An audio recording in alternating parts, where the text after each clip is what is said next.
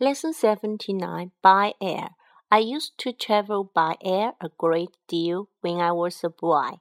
My parents used to live in South America, and I used to fly there from Europe in the holidays. A flight attendant would take charge of me, and I never had an unpleasant experience. I'm used to traveling by air, and only on one occasion have I ever felt frightened.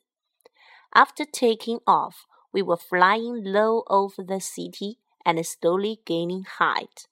When the plane suddenly turned around and flew back to the airport, while we were waiting to land, a flight attendant told us to keep calm and to get off the plane quietly as soon as it had touched down.